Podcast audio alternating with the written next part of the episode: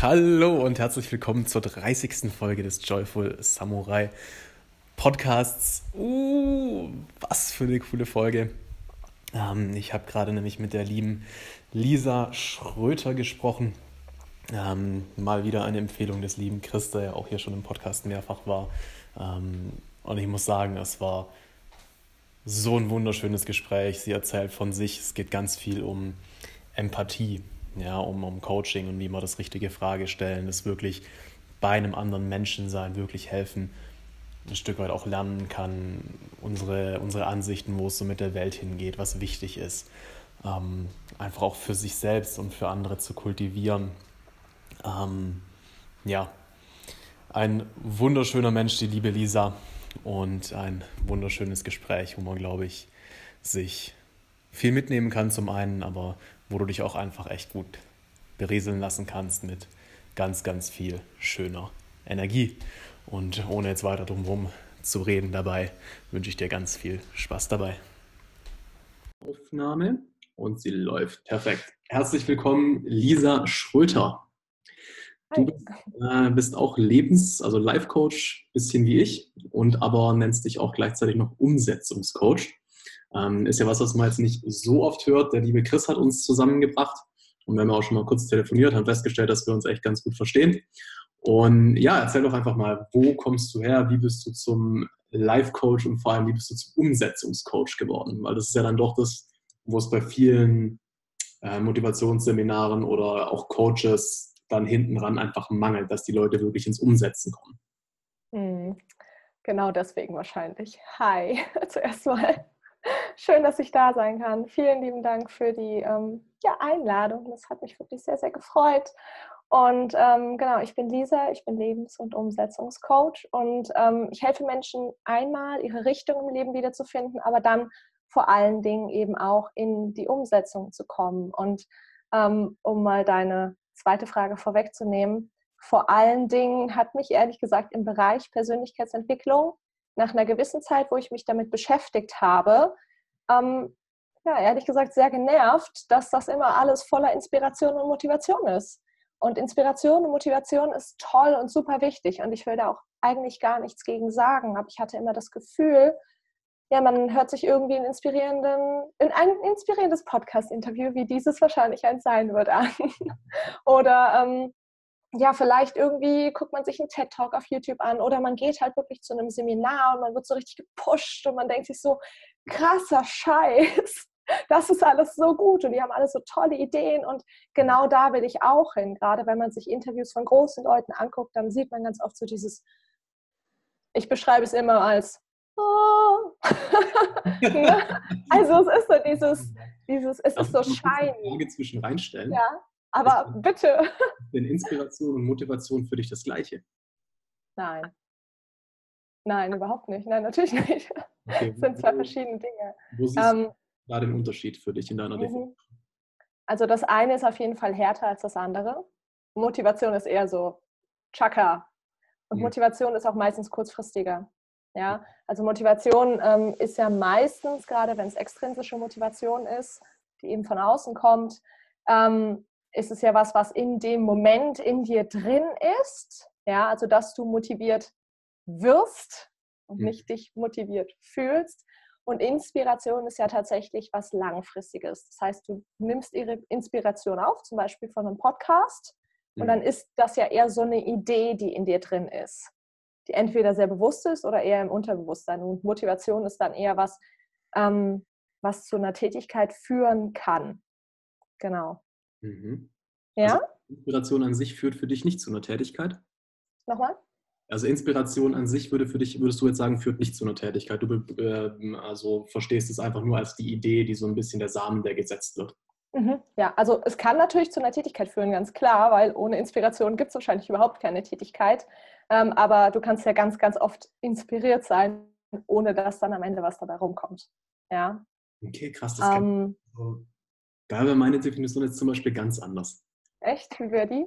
Also Motivation sind wir uns auf jeden Fall einig, aber für mich mhm. ist wirklich inspiriert zu sein, tut für mich Aktion implizieren. Also ich meine, dieses eine Idee irgendwie in sich heranwachsen haben, das kenne ich auch. Mhm. Aber für mich ist inspiriert wirklich, also wenn du auch das Wort auseinander nimmst, in Spirit, inspiriert. Mhm. Also wenn wirklich einfach die Muse da ist und es fließt einfach aus dir raus. Mhm. Das, ist halt für mich so der, dieser Zustand, inspiriert zu sein. Mhm. wenn ich einen Blogartikel schreibe und ich schreibe den in, ein, in, einem Ding runter und er ist quasi fast perfekt, so wow, krass. Mhm. Ja, das ist für mich Flow. Mm, okay. Im Flow, ja. Inspiration ist für mich in der Regel, also nicht immer, also grundsätzlich ähm, auch was Externes. Ja? Also gerade das, wovon ich gerade geredet habe. Wenn du ein inspirierendes Podcast-Interview hörst, dann kann dich das inspirieren, sodass du in diesem inspirierten Zustand bist und dann vielleicht durch die Tätigkeit in den Flow kommst. Aber im Flow bist du ja erst, wenn du auch was tust. Und Inspiration kannst du auch empfinden, ohne etwas zu tun. Meiner Meinung nach.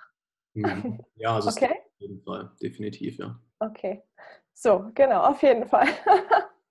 ähm, genau, also letztendlich hatte man halt immer so dieses Inspirations-, Motivationsding im Bereich Persönlichkeitsentwicklung bei quasi fast jedem Großen, den man sich anguckt. Also die Leute, die mit Persönlichkeitsentwicklung anfangen, ähm, ne, du hörst viel mit Podcasts, du fängst viel mit Podcasts an und mit den kleinen Seminaren etc. Und ähm, mich hat das ehrlich gesagt irgendwann mega genervt, um es böse zu sagen, dass die Leute nach Hause kommen und von so einem krassen Motivationsseminar zum Beispiel oder von so einem Gedankentanken-Ding oder was auch immer nach Hause kommen und so denken so, ja Mann, jetzt ist alles anders. Jetzt verändere ich mein Leben. Ja, also wirklich so dieses Chaka. Ja, und mhm. dann halt irgendwie zu Hause auf dem Bett sitzen und sagen, fuck, was soll ich denn jetzt eigentlich wirklich machen? Und das hat mir echt, das hat mir echt wehgetan, weil ich habe das Gefühl, die Menschen werden in so einen Zustand, ähm, in Englisch dieses Longing, ja, I long for something, ähm, dieses ich möchte was, ich möchte mehr, mhm. ja, dieses Bedürfnis nach mehr geführt in diesen Schmerz auch rein. Das heißt, es wird ihnen bewusst gemacht, so wie es gerade ist, es ist irgendwie vielleicht nicht ganz so toll, ja, weil die meisten, die da hinkommen, die, die sind ja okay. Da ist so, ja, ist alles in Ordnung und es ist halt jetzt nicht so großartig. Und dann wird ihnen dieser Schmerz bewusst gemacht, dass vielleicht da mehr ist. Und damit werden sie dann aber ganz, ganz oft allein gelassen. Oder es werden so riesige Luftschlösser gebaut. Ja, so ganz große Dinge. So, oh, Thema finanzielle Freiheit oder so. Aber wie sie dann da wirklich hinkommen. Ja, ähm, da müssen das wird quasi. Ja, richtig zahlen. Einmal natürlich, aber ehrlich gesagt, selbst bei teuren zum Beispiel Seminaren, also vor allen Dingen sage ich mal kurzfristige Seminare, da wird zwar akut was gelöst, ja, aber sie können ohne den Coach nicht weitermachen. Hm. Es ist immer in der Situation mit dem Coach, das heißt, es wird eine Abhängigkeit geschaffen vom Coach. Und das ist für mich was, ähm, das ist so ein, so ein Ungerecht, Ungerechtigkeitsgefühl, weil die, die Menschen halt in Schmerz geführt werden und dann aber nicht wieder raus.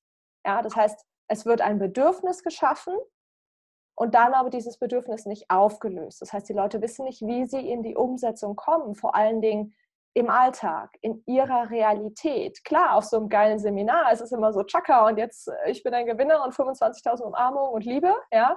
Ähm, ist auch toll, ist auch gut, aber dann zu Hause im Alltag werden sie allein gelassen und das ist letztendlich genau das, wo ich ansetze. Okay. Ja. Und Wo ist jetzt, also zwei Sachen. Einmal, wo ist jetzt deine Lösung? Wie setzt du da an? Und eine zweite Frage, die mich jetzt interessieren würde, ähm, wenn du jetzt einen Schalter umlegen könntest und alle von diesen großen Coaches würden das machen, was du sagst, also ein neues System an den Mann bringen, was die dann umsetzen. Was wäre dieses System? Wie arbeitest du jetzt gerade? Oh, spannend.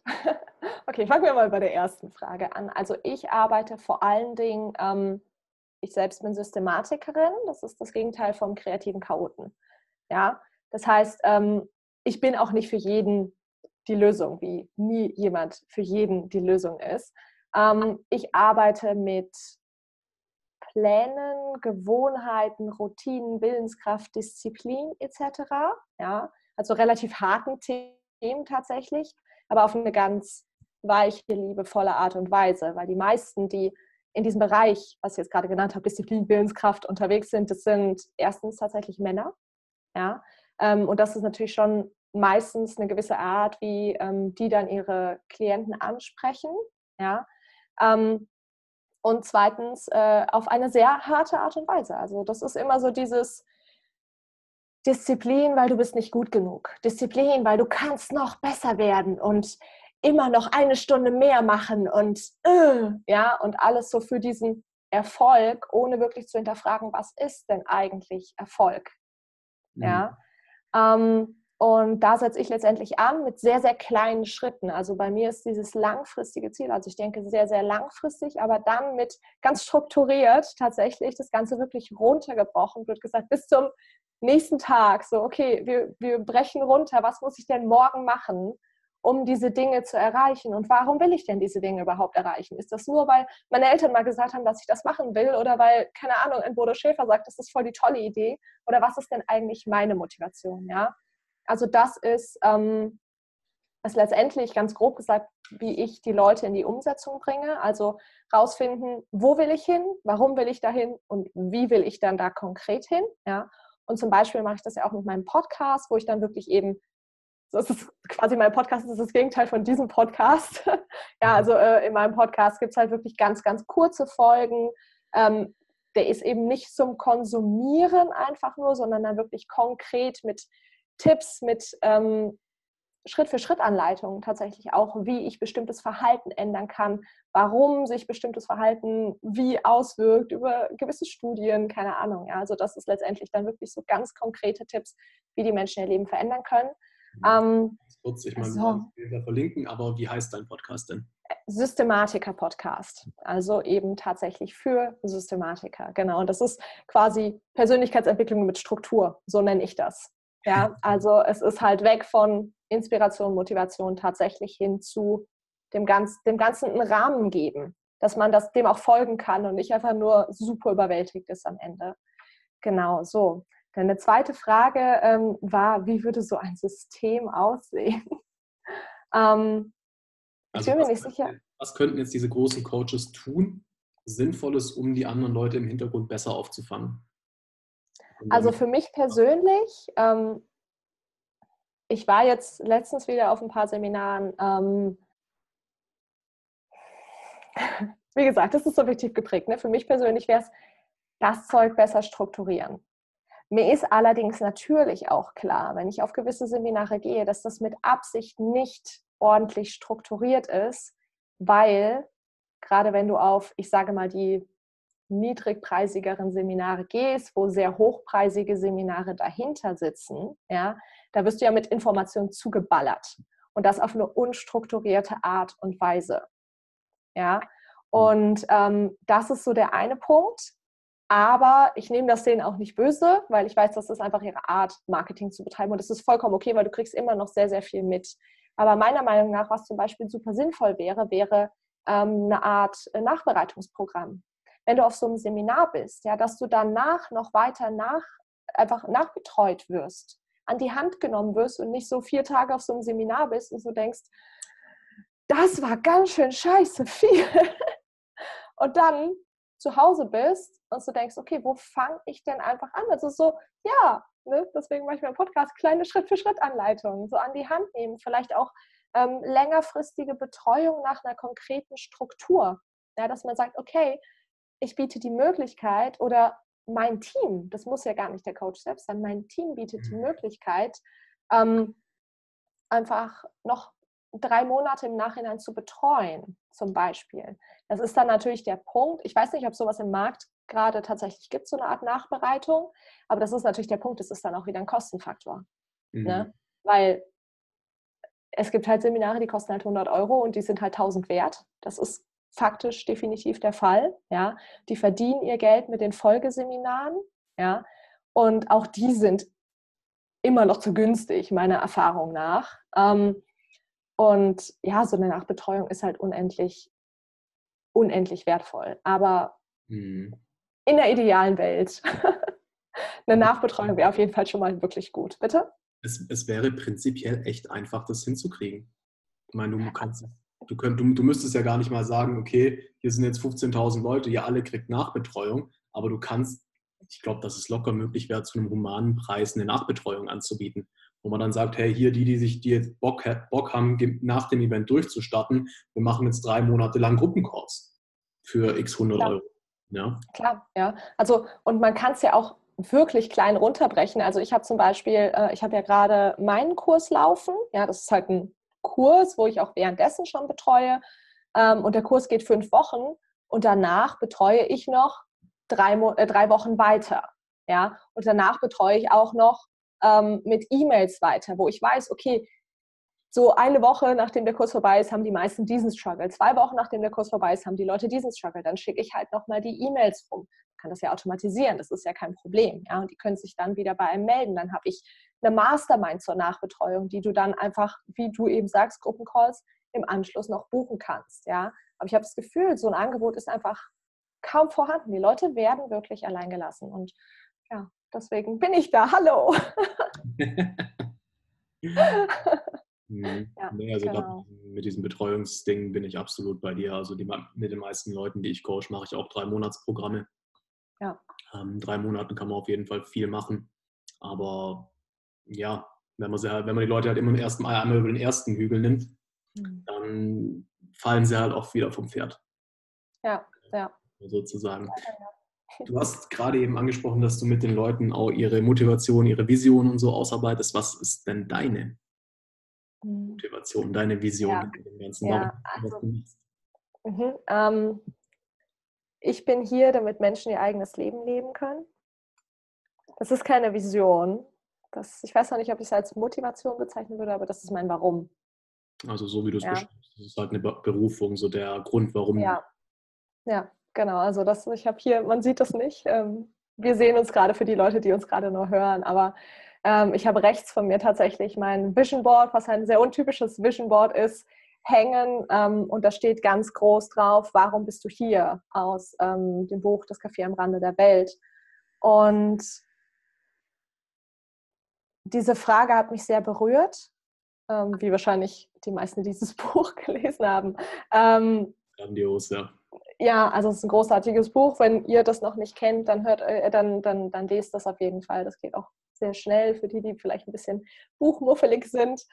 Ähm, aber ich fand das eine sehr berührende Frage, weil es tiefer geht als, was willst du machen oder mhm. ne, so in die Richtung, sondern dieses, warum bin ich hier? Und in dem Moment, als ich ähm, diese Frage gelesen habe und dieses Buch gelesen habe, da wusste ich das auf einmal. Ich wusste das schon, aber ich konnte es dann auf einmal formulieren. Ja, ich bin hier, damit ich Menschen auf ihrem Weg ihr eigenes ganz fett unterstrichen, ihr eigenes Leben leben können, dass ich ihnen dabei helfen kann. Ähm, nicht das von ihren Eltern oder ihrem Partner oder ihrem Chef, sondern ihr eigenes Leben, dass sie das rausfinden. Was ist das denn eigentlich in jedem einzelnen Lebensbereich? Nicht nur Beruf, nicht nur Partnerschaft, nicht nur Finanzen, sondern ganzheitlicher Ansatz. Weil ich der Überzeugung bin, dass du das Ganze in der Balance halten musst. Wenn du immer nur Beruf zum Beispiel, also Erfolg zum Beispiel ähm, als ja, beruflichen Erfolg siehst, dann geht dir irgendwann was verloren. Ja, und dass man das Ganze letztendlich in der Balance hält und ich den Menschen dabei helfe, das rauszufinden, ähm, wo sie denn wirklich hinwollen, was sie denn wirklich erreichen wollen mit ihrem Leben, aber eben dann einen Schritt weiter.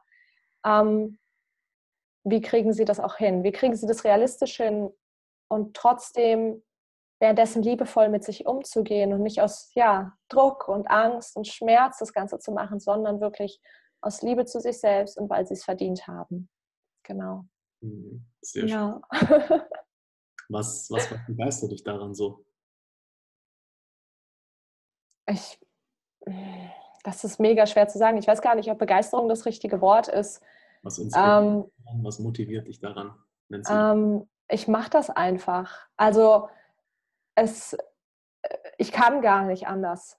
Also ich, ich, weiß, ich weiß nicht, ich kann gar nicht anders. Ich war jetzt gerade wieder ähm, vor zwei Tagen ähm, bei, äh, als, als Zuschauerin beim Robert Gladitz. Ähm, der Robert Gladitz macht gerade wieder seine Talentschmiede. Und ich habe ja letztes Mal beim Rob mitgearbeitet, als wir auf Bali waren, als Teil des Teams. Und ähm, der hat mich eingeladen, ob ich nicht beim Casting einfach vorbeikommen will und mal allen wieder Hallo sagen will. Da war ich da und dann habe ich ein Mädel kennengelernt, ähm, die war halt so ein bisschen lost. Und irgendwie finde ich diese Menschen auch immer. Ich weiß nicht, ob die mich anziehen oder ich die. Ich habe keine Ahnung, aber ich habe mich, hab mich halt fünf Minuten mit der unterhalten und habe ich gemerkt, uh, okay, alles klar. Und dann habe ich mich mit der auf die Couch gesetzt und habe halt, keine Ahnung, sieben, zehn Minuten mit der geredet. Und bei der hat, haben sich halt fünf Schalter umgelegt. Ja. Und ich mache das gar nicht bewusst. Also ich merke natürlich, wenn ich in den Coaching-Modus umspringe, weil ich merke, dass ich dann anders mit den Menschen rede. Aber ich denke jetzt nicht, oh ja, hm, die Person muss ich jetzt coachen oder so, sondern ich mache das sowas von intuitiv. Ich gehe da einfach rein und auf einmal sitze ich da und sitze mit dem Mädchen auf der Couch und coach die halt. Also ich kann tatsächlich gar nicht anders. Ich weiß nicht, ich mache das auch irgendwie gefühlt mein Leben lang schon. Also ähm, ich, ich kann dir gar nicht sagen, was motiviert mich. Ich, ich bin einfach da, ich, ich bin dafür hier. Keine Ahnung. Aber ich, ja. was ich jetzt spannend finde, so, du, mhm. du, sprichst von Systemen und dass du Systematikerin bist, aber dann wiederum mhm. äh, machst du das Ganze intuitiv. Mhm. Ähm, Systematiker heißt nicht, dass ich keine Intuition habe, ähm, sondern Systematiker ist tatsächlich einfach ja so dieser Mensch, der Listen liebt und Tabellen und ne, also so, so das und nicht so total krude Mindmaps und bla, sondern diese Struktur tatsächlich. Also dieses klassische Ordnung im Außen ist Ruhe im Innen. Und ähm, das ist das, was ähm, ich ganz arg gemerkt habe. Ja, Ordnung im Außen, egal ob es jetzt, sage ich mal, für meine Pläne ist oder für das, was ich tue, also so ganz klassisch mein Kalender zum Beispiel oder auch meine Wohnung, wo ich lebe, keine Ahnung, wenn ich reisen gehe, wie mein Rucksack gepackt ist, ja. Ähm, all das ähm, verschafft mir Ruhe. Und genau das Gegenteil von dem kreativen Chaoten, beziehungsweise dieses klassische Wort, Genie beherrscht das Chaos. Also entweder ich bin einfach kein Genie oder das funktioniert einfach nicht. Ja? Das heißt, Systematiker ähm, heißt nicht, dass wir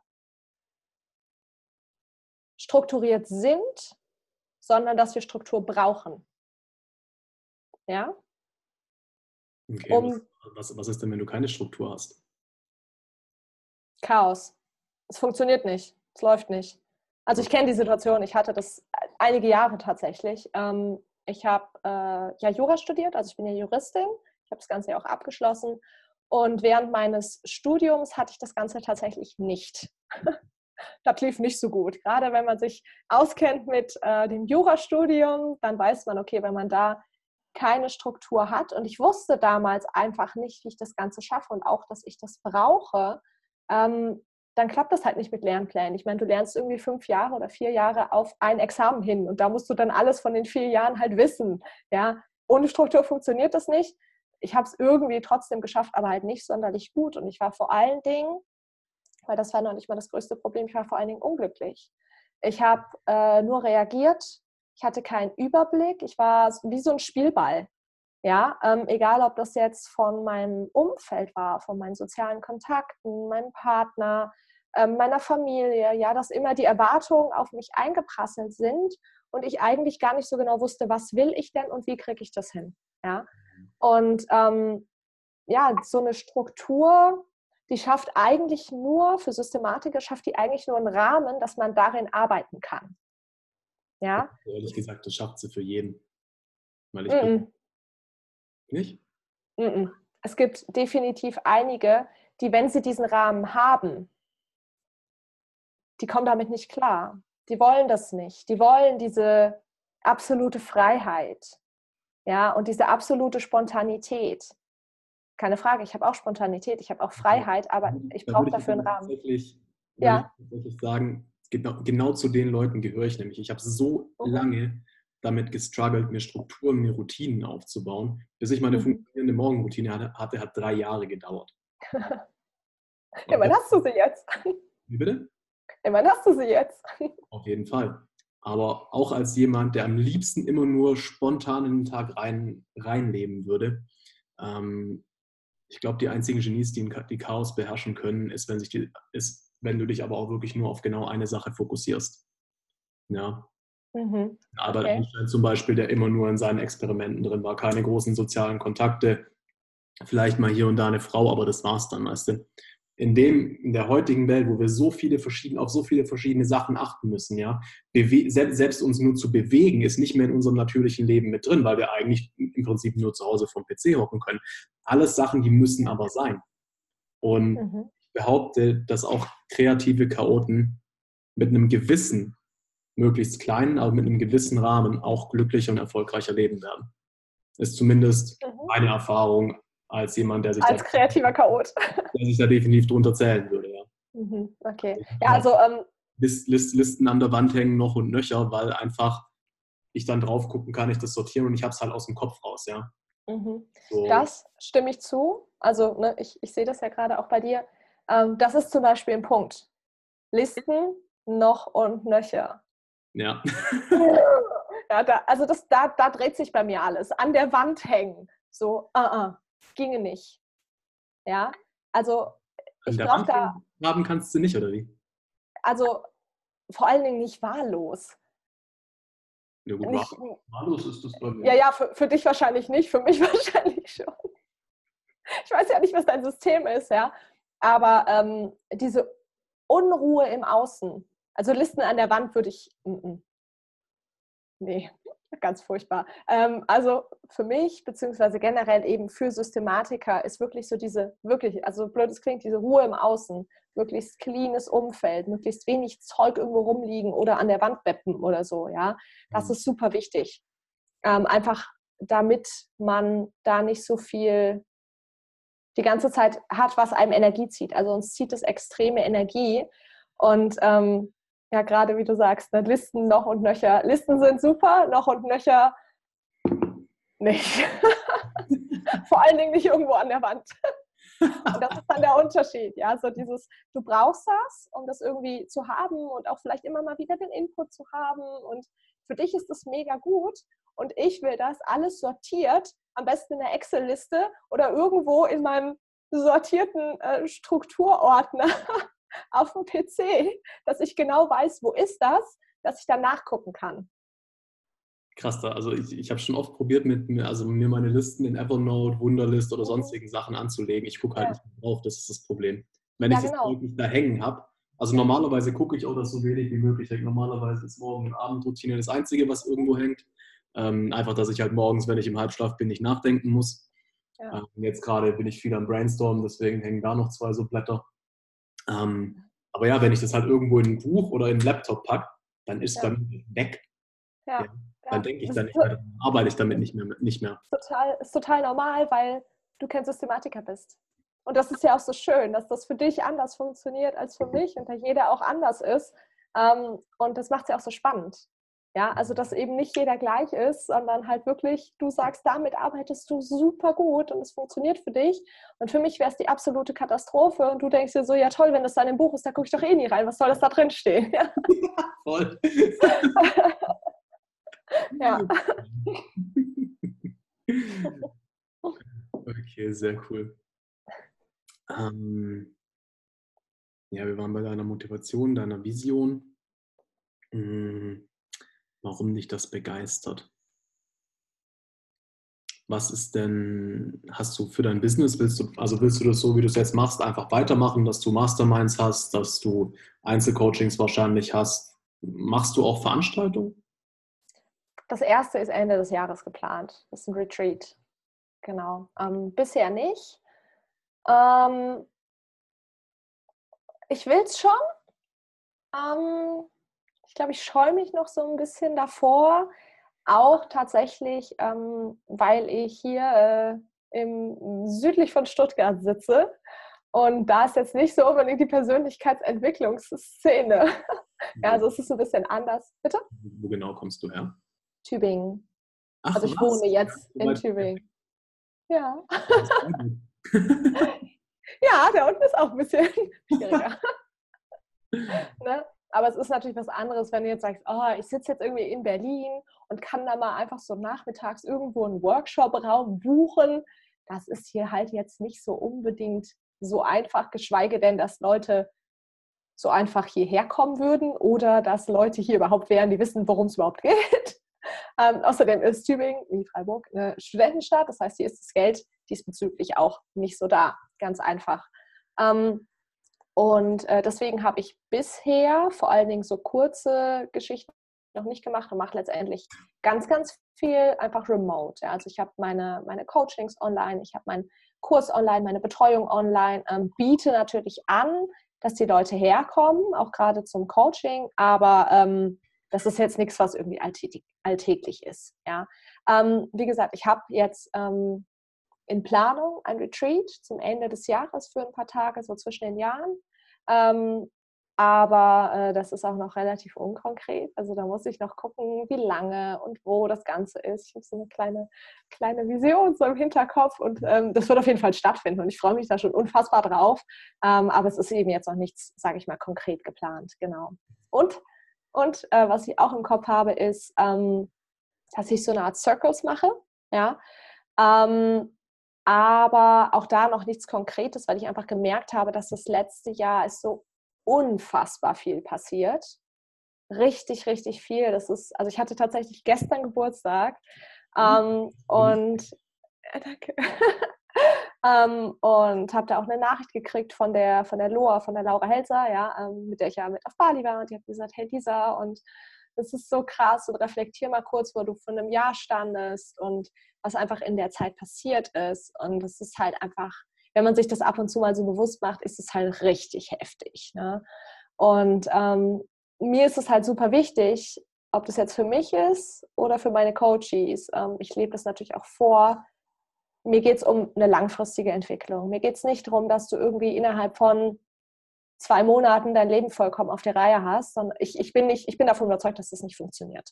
Ja, ich bin wirklich davon überzeugt, dass du langfristig und Schritt für Schritt dich entwickelst und einfach mit jedem Schritt, den du jeden Tag in die richtige Richtung gehst, dass das das ist, was dein Leben besonders und lebenswert ähm, macht und ja auch einfach dich auf den Weg bringt, auf den du gehen sollst und da eben auch nie das andere vergessen. Und ich habe einfach im Laufe des letzten Jahres, ähm, dadurch, dass ich natürlich da auch ähm, in einer ähm, sozialen Blase drin war, die sehr anspruchsvoll war, nicht, nicht, hm, nein, anspruchsvoll ist das falsche Wort, sehr in diesem Hustle-Mode. Mhm. Sehr in diesem Hustle-Mode, ja. Ähm, und das sage ich als Juristin, die zwei Staatsexamina hinter sich hat, ja. Ähm, dass das doch ziemlich heftig war, ja. Und zwar sowohl zeitlich, aber vor allen Dingen auch emotional sehr, sehr heftig, was da auch gefordert wurde. Ne? Also ich war da ja viel Good Managerin auf Bali und ähm, so ohne es werten zu meinen, ich habe meinen Job da geliebt, aber äh, es kommen ja letztendlich alle Leute zu dir und laden deinen, ihren Müll bei dir ab. Ja, das ist natürlich krass, ja, und dann auch die Zeit danach und du bist die ganze Zeit halt am Hasseln sozusagen. Ähm, das habe ich auch einfach in der Zeit gemerkt. Okay, Lisa, atmen, Ruhe. Du musst in deiner Energie sein, du musst in deiner Kraft sein. Ähm, sonst gibst du zu viel. Und das kannst du für eine gewisse Zeit. Und das konnte ich da auch. Aber ich bin danach in so ein, fast schon so ein Loch gefallen. Ja. Und ähm, das ist was, was ich in der Zeit definitiv gelernt habe, dass das was ist, was ich nicht will, weil das auch dann einfach kein Fundament da ist. Ne? Das heißt, ich, ich habe 25.000 Ideen, was ich alles gerne machen möchte, ja. Ähm, aber ich muss mich echt momentan auch wieder extrem bremsen, dass ich wirklich sage, okay, Lisa, atmen, dein Fundament muss da sein. Du musst dir auch Zeit nehmen, dass du rausgehst, dass du Sport machst, dass du mhm. dir Zeit für dich nimmst, dass du deine freien, deinen freien Tag die Woche hast und nicht sieben Tage die Woche durcharbeitest, obwohl ich Bock habe. Ähm, und ähm, ja, dass ich da wirklich einfach mich zurücknehme oder, oder auch genau das Gegenteil, das heißt mich vorne anstelle mal, ja, mhm. ähm, und äh, da eben nicht alle Ideen, die ich gerade habe, genauso eben wie zum Beispiel Veranstaltungen sofort umsetze. Mhm. Ja, lange Antwort auf kurze Frage. nee, sehr gerne. selber Energie tanken und so habe ich in einem mhm. Podcast letztens ein wunderschönes Bild mitbekommen. Mhm. Und zwar sagt man immer so, okay, guck halt, dass dein Glas voll ist weil nur dann kannst du anderen helfen. Ja, ja nur, richtig. was die halt gesagt haben, auch wenn dein Glas voll ist, lass niemand anders davon trinken. Hm. Stell es in so eine Art Brunnen rein und schenk einfach weiter. Ja, geil. Lass es einfach überlaufen. Von dem Überlauf ja. können die Leute so viel trinken, wie sie wollen, aber was in deinem Glas ist, gehört dir. Oh, das ist mega schön. Okay, das werde ich behalten, klauen und überall verwenden. Mach das. Ja. Mega, mega schönes Bild, ja. Und das ist, glaube ich, ja, das beschreibt sehr, sehr gut, ähm, was da auch natürlich nur ähm, da letztes Jahr auch bei mir passiert ist. Und ich glaube ehrlich gesagt auch bei sehr vielen anderen Menschen passiert. Ne? Gerade diese, diese gebenden Menschen. Diese Hassel. Ja. Diese Hustle-Mentalität ist so krass mittlerweile. Ja, ähm, ja, ja, ja. So viele Menschen, habe ich das Gefühl, verstecken sich halt auch dahinter. Ja, so viele Menschen fühlen sich in sich einfach nicht genug und schlecht und jetzt müssen sie so schnell wie möglich irgendwas erreichen. Deswegen mhm. arbeiten sie 12, 16 Stunden am Tag. Weil sie dann ja was sind. Ja. Ja, also diese, diese Definition des Selbstwerts über die Leistung. Mhm. Ja, das ist natürlich auch in unserer Leistungsgesellschaft. Ja, also es kommt ja jetzt nicht nur so im Unternehmertum, sondern ich meine, das wird ja schon in der Schule so propagiert, von den Eltern ganz oft propagiert, dass du was wert bist, wenn du gute Noten hast und dann am besten noch 25.000 Hobbys nebenan und fünf Sprachen sprichst. Ne? Mhm. Ähm, und wir versuchen ganz oft vielleicht auch mangelndes ja, mangelnde, ja, zum Beispiel Inspiration wettzumachen durch mehr Arbeit. Aber ich meine, die Arbeit wird ja nicht besser, nur weil ich mehr davon mache. Ja. Es muss ja dann auch qualitativ hochwertig sein. Und das eben insbesondere dann, wenn das Glas voll ist. Und was das dann übersprudeln, okay, ich liebe dieses Bild, yes, schon.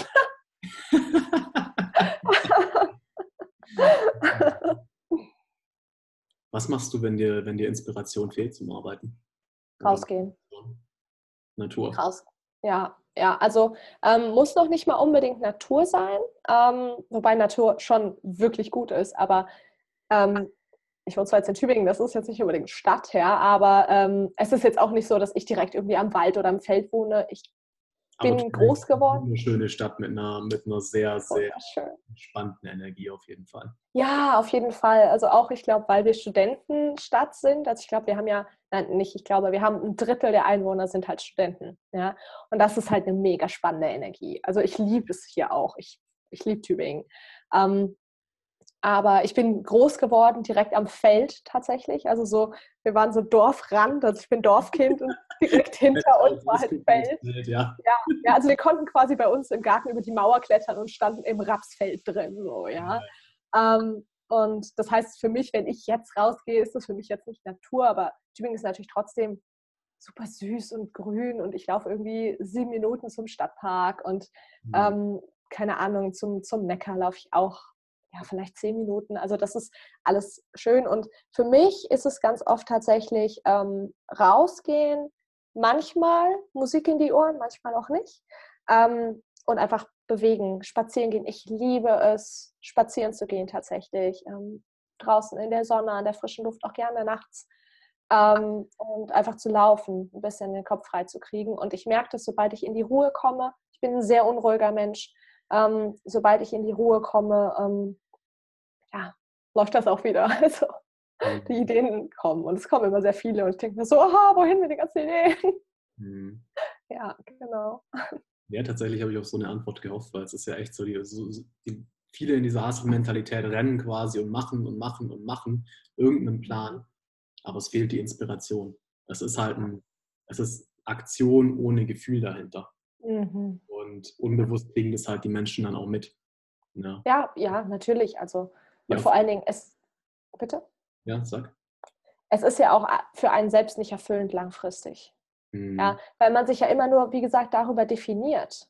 Und wenn du dann mal irgendwann diese Leistung nicht erbringen kannst, und das wird zu irgendeinem Zeitpunkt kommen, und wenn es, blöd gesagt, in 15 Jahren mit der Midlife Crisis ist, irgendwann, wenn du die ganze Zeit geleistet hast, ja, und dann da sitzt mit deinem 150.000 Euro Auto und mit äh, dem riesen Haus und mit keine Ahnung, ne? Also du sitzt dann da und hast dir das alles erarbeitet, aber bist innerlich leer. Und was hat dir dann das Ganze gebracht? Deswegen ist für mich auch die Warum-Frage oder die Warum-Fragen ähm, immer so wichtig. Warum tust du, was du tust? Man sollte sich meiner Meinung nach auch wenn es natürlich mega anstrengend ist, ähm, in jeder Situation diese Frage immer wieder stellen. Wenn ich mich hinsetze und raus, na, wenn ich mich hinsetze und rausgehe, wenn ich mich hinsetze und mir ein, und mir ein, ähm, ein YouTube-Video angucke mit irgendeinem Bullshit, warum tue ich das? Das ist noch nicht mal was Schlechtes grundsätzlich.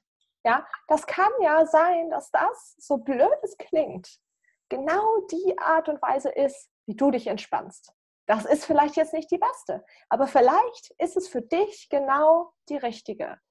Ja, und dann du musst, du musst ja okay. letztendlich gucken, wo, wo steht ein Mensch. Weil, ja, klar, für mich, ich weiß ganz genau, was für mich das Beste ist. Entweder ja. wirklich in die Natur oder ich setze mich hin und meditiere. Ich meditiere seit zehn Jahren. Ja. Das ist ja. eins meiner liebsten Hobbys mittlerweile. Mhm. Ähm, wenn du mal über einen gewissen Punkt drüber bist und du kannst hinsetzen und sofort in die Ruhe kommen, das ist so. Ja, das ist geil. Ja. Aber jetzt gibt es halt auch genug Leute. So klar, irgendwo kannst du sagen, Meditation ist mit Sicherheit eine der besten Sachen, die du da machen kannst. Wenn du jetzt aber ja. jemanden hast, in dem ist es so unruhig und der hat keine Erfahrung damit, mhm. für den ist es höchstwahrscheinlich besser, wenn er sich irgendeinen Scheiß anguckt, anguckt auf YouTube, wo er seinen, seinen Kopf mal ausschalten kann. Ähm, einfach sich ein bisschen berieseln lässt und ist danach aber auf jeden Fall aufgeladener, als wenn er die ganze Zeit ähm, permanent am Denken ist. Ja, richtig. Und das ist halt einfach immer, immer die Frage, warum tust du, was du tust? Warum meditierst du in der Situation auch? Ja, mhm. ähm, also in der Situation, aber auch generell. Warum, keine Ahnung, gieße ich diese Pflanze? Ja, keine Ahnung. Also wirklich in, in jeder winzigen Situation, aber natürlich auch in den großen. Warum bin ich in diesem Job? Warum rede ich so mit meinem Partner? Ja, das sind ja alles extrem wichtige Faktoren, die dein ganzes Leben bestimmen. Und natürlich ist mir auch klar, das kann man ganz oft nicht alleine lösen. Also für sowas braucht man dann gerade, wenn es tiefer geht, natürlich auch eine externe Person, einen Coach, einen Therapeuten, wie auch immer, ähm, der da mal so einfach den externen Blick drauf wirft und dann eben fragt, ja, was, was ist denn da jetzt eigentlich genau der Hintergrund? Ähm, aber ich glaube, wenn man sich diese Warum-Fragen nicht stellt, davon bin ich wirklich überzeugt, wenn man sich die Warum-Fragen nicht stellt, sitzt man irgendwann da und blickt zurück und sagt, fuck, das waren jetzt 20 Jahre meines Lebens, die ich einfach gelebt habe, wie ich sie nicht leben will. Und dann, noch schlimmer ist es ja, wenn man dann sagt, ja gut, bis zur Rente sind es ja nur noch zehn, die halte ich jetzt auch noch aus. Ja, es gibt so viele. Es gibt so viele Menschen, die genau so leben. Und es bricht mir das Herz, wenn ich das sehe, weil das Leben so wunderschön ist und so viel mehr wert. Mhm. Und ähm, ja, es einfach so viele Menschen gibt, die entweder sehr in diesem Hustle drin sind, gerade so in unserer Persönlichkeitsentwicklungsblase, ähm, und sich davon das Glück versprechen. Wir tun ja eigentlich immer irgendwas, weil wir glauben, das macht uns glücklich, ja. Aber mhm. rauszufinden, was ist denn wirklich Glück für mich und für dich eben zum Beispiel, dass du sagst, das ist diese Ruhe bei der Meditation zum Beispiel, ja. Diese Ausgefülltheit, aber eben nicht diese, dieses Ab, diese Abhängigkeit davon. Ja, mhm. ähm, und für jemand anderen ist es eben die zwischenmenschliche Beziehung. Und für jemand anderen, ja, ist es vielleicht das dicke Auto und das ist auch okay. Ja, ich will das überhaupt nicht wertend sehen. Aber sich dessen bewusst sein, sich bewusst mit sich selbst und seinem Leben, seinen Wünschen, seinen Träumen, seiner Vision beschäftigen. Ich glaube, wenn man das macht, dann kann man eigentlich gar nichts falsch machen. Ja. Mhm. Wobei ich auch da glaube, dass es kein Entweder-Oder ist. Ja, also. Habe ich Oder gesagt? Ich hoffe nicht. also von ist es natürlich eher, sage ich jetzt mal, die Beziehung. Mhm. Mit anderen ist es eher ja. das Abenteuer. Ja. Ähm, für mich zum Beispiel habe ich festgestellt, für mich ist es ganz, ganz viel die Abwechslung aus diesen Sachen. Mhm. Tiefe Beziehungen, in den Club gehen, mal ein, ein, Wochenende richtig unter ganz vielen Leuten, absolutes Chaos aber dann auch wieder ein Wochenende wirklich nur mit mir alleine zu Hause, oft auch gar keine Musik, einfach nur Stille. Ähm, ja. Mal Natur, mal Stadt. Ja, es ist wie so oft die Balance. Ja, und es gibt so viel, was das Leben lebenswert und schön macht. Wir müssen echt ja. nur gucken. Wir müssen echt ja. die Augen aufzumachen und es zu sehen. Und manchmal die Augen zu und in sich reingucken. Ja. ja, manchmal auch den Blick nach innen richten, definitiv. Ja, ja. Hast du für das, was du machst, irgendwie eine fünf- oder zehn Jahresvision von dem, wo du mit deinem Business hin willst? Willst du das Ganze so als One-Man-Show weitermachen? Willst du das größer aufbauen, irgendwann Coaches unter dir haben? Willst du dir eine, keine Ahnung, eine kleine Community aufbauen, denen du, wo du wenigen Leuten einfach ganz, ganz richtig gut weiterhilfst? Ähm, wo, wo, wo willst du hin? Was ist, was ist dir dabei wichtig? Mhm. Also was ich immer mehr merke, ich glaube nicht, dass ich, also ich möchte, glaube ich, nicht momentaner Stand, ne, Freunde? Äh, alles momentaner Stand. Ähm, momentan möchte ich nicht, dass ich Coaches unter mir habe. Weil das, was ich tue, wie ich das gerade eben gesagt habe, ich mache das zu 100, wirklich zu 100 Prozent intuitiv. Ja? Ähm, und ich weiß zwar ganz viel, was ich mir dann teilweise auch durch Fernstudium etc. aneigne, aber ich merke, okay, irgendwie wusste ich das alles schon vorher und mache das halt so. Ja? Ähm, und deswegen, das Mädel, mit dem ich, von dem ich vorhin geredet habe, was ich vor zwei, drei Tagen getroffen habe, die hat halt gesagt, okay, bei dir ist das halt so eine Gabe. Ja, ich mag das Wort nicht wirklich, aber ähm, das kann ich nicht weitergeben. Und dementsprechend würde ich mir überhaupt nicht anmaßen, jetzt irgendwen da in die Lehre zu nehmen und dem beizubringen, was ich da tue, weil ich habe ja selbst keine Ahnung, was ich da tue. Ich setze mich halt vor Menschen und ich fühle, was ich die fragen muss. Und dann mache ich das intuitiv. Ich, das, das, ich sehe halt die Menschen und ich sehe halt einfach, wo es sitzt, wo das Problem ist. Ja. Und ähm, das heißt, bitte? Was meinst du mit, du siehst es? Ich sehe sie. Ich sehe den Menschen. Und ich sehe irgendwie hinter die Fassade. Ich sehe hinter die Maske. Mhm. Ähm, also ich weiß nicht, ob ich es sehe oder ob ich es spüre oder ob es eine Kombination ist, aber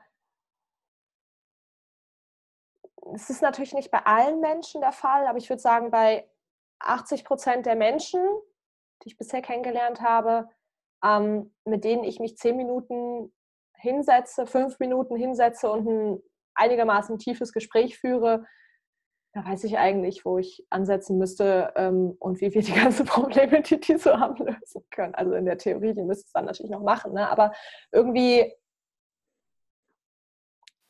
ja, ich, ich, ich weiß es nicht. Ich sehe den Menschen, ich sehe hinter das, was er vorgibt zu sein. Und ich sehe hinter das, was er was er mir eigentlich zeigen will. Mhm. Ja, und dementsprechend kann ich dann natürlich auch auf diese Person eingehen. Aber dadurch, dass ich nicht weiß, wie ich das mache, kann ich das ja auch keinem beibringen. Ne?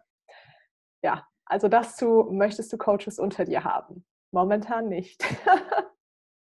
was, ähm, könnte denn jemand tun, um so eine Fähigkeit zu entwickeln?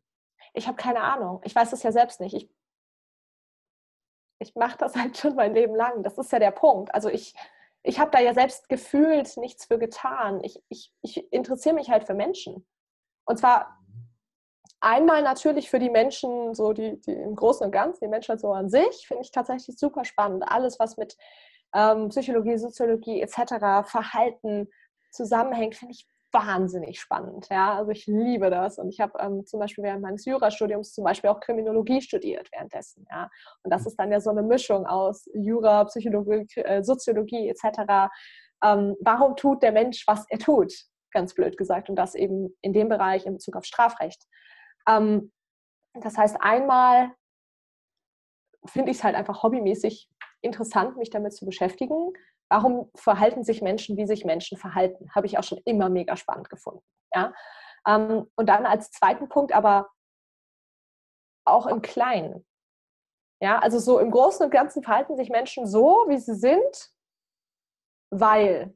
Und dann gibt es ganz verschiedene Theorien etc. Und dann gibt es aber den einen Menschen. Und vielleicht ist das bei diesem einen Menschen genau anders. Ja, und das interessiert mich halt auch total.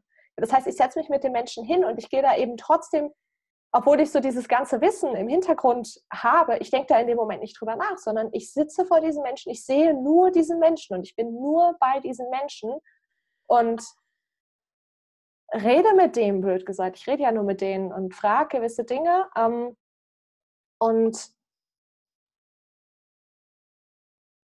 ich, ich habe keine Ahnung, ich kann das überhaupt nicht beschreiben. Ich, ich verstehe, das ist ja der Punkt. Ne? Also, ich meine, wir können ich, da noch, noch ein bisschen tiefer reingehen.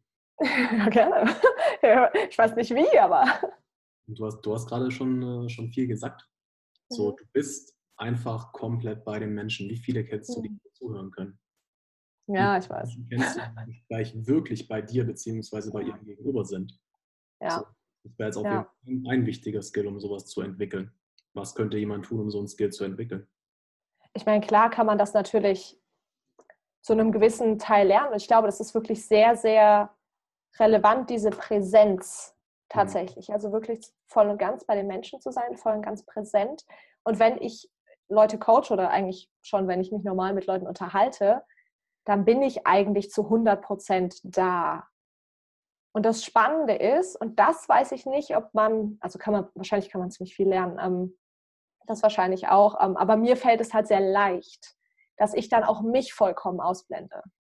Mhm. Ja, also nicht nur alle anderen, nicht nur das Umfeld und nicht nur zum Beispiel, weiß ich nicht, wenn du mir jetzt erzählst, du hast Probleme, keine Ahnung, mit deinem Selbstwert. Ja, nehmen wir mal so was ganz Normales, weil das haben ja fast alle, ja. Ähm, und ich habe jetzt auch Probleme mit meinem Selbstwert, ja, dann ist das aber in dem Moment vollkommen irrelevant. Ich spüre da mir bezüglich überhaupt nichts. Und ich nehme das auch einfach, egal was du sagst. Also ich glaube wirklich fast egal, was mein Coachie mir in der Coaching-Situation sagt. Ich nehme das erstmal vollkommen wertneutral hin. Ich weiß nicht, ob das aus dem juristischen Bereich kommt. Ja, aber ich spüre da erstmal keine eigene Emotion. Ich spüre die Emotion des Gegenüber. Ja, also das, das ist vielleicht auch was. Ich weiß nicht, ob man das lernen kann, aber ich spüre halt den anderen auch. Ja. Ähm, das heißt, ich spüre irgendwie, was der fühlt. Ich bin da sehr, ich weiß nicht, ob empathisch das richtige Wort ist, weil ich habe das Gefühl, es geht da teilweise drüber hinaus. Ähm, es geht über empathisch drüber hinaus. Gefühlt, ja. Was bedeutet Empathie? Ähm, dass wenn sich mir jemand mitteilt, dass ich die Gefühle fühle. Aber ich hatte zum Beispiel auch schon, also ich fühle halt die Gefühle des Menschen. Mhm. Ja, und ich hatte schon Situationen, wo ich irgendwie auf einer Beerdigung war, wo ich weder irgendwelche Menschen quasi kannte, außer meinen damaligen Partner, noch den Menschen, der gestorben ist, aber ich musste halt weinen. Ähm, weil ich die ganze Trauer um mich herum gespürt habe. Ich hatte überhaupt keinen Bezug dazu. Ja, meinem Freund ging es eigentlich auch ganz gut. Ja, aber ähm, also tatsächlich eben fremde Menschen, die Schmerz empfunden haben und das fühle ich halt auch. Ähm, das ist und die Definition eines Empathen, vielleicht sogar eines hochsensiblen Empathen. Ja. Also ja, ja, ich bin, auf, ich bin hochsensibel. Also insofern ja. ähm, und das ist zum Beispiel was, wo ich nicht unbedingt weiß, also klar, Hochsensibilität sowieso nicht, aber ob man es so gut lernen kann. Man kann es wahrscheinlich lernen, aber mir fällt es halt leicht. Mhm. Weißt du, ich, ich muss dafür nichts tun, dass ich voll und ganz bei einem Menschen präsent bin. Ich muss dafür nichts tun, dass ich Menschen fühle. Im Gegenteil, ich muss mich manchmal oder oft sogar davor schützen, dass ich diese Gefühle empfinde. Ähm, und deswegen, bitte? Wie machst du das? Wie schützt du dich davor? Äh, ich arbeite dran.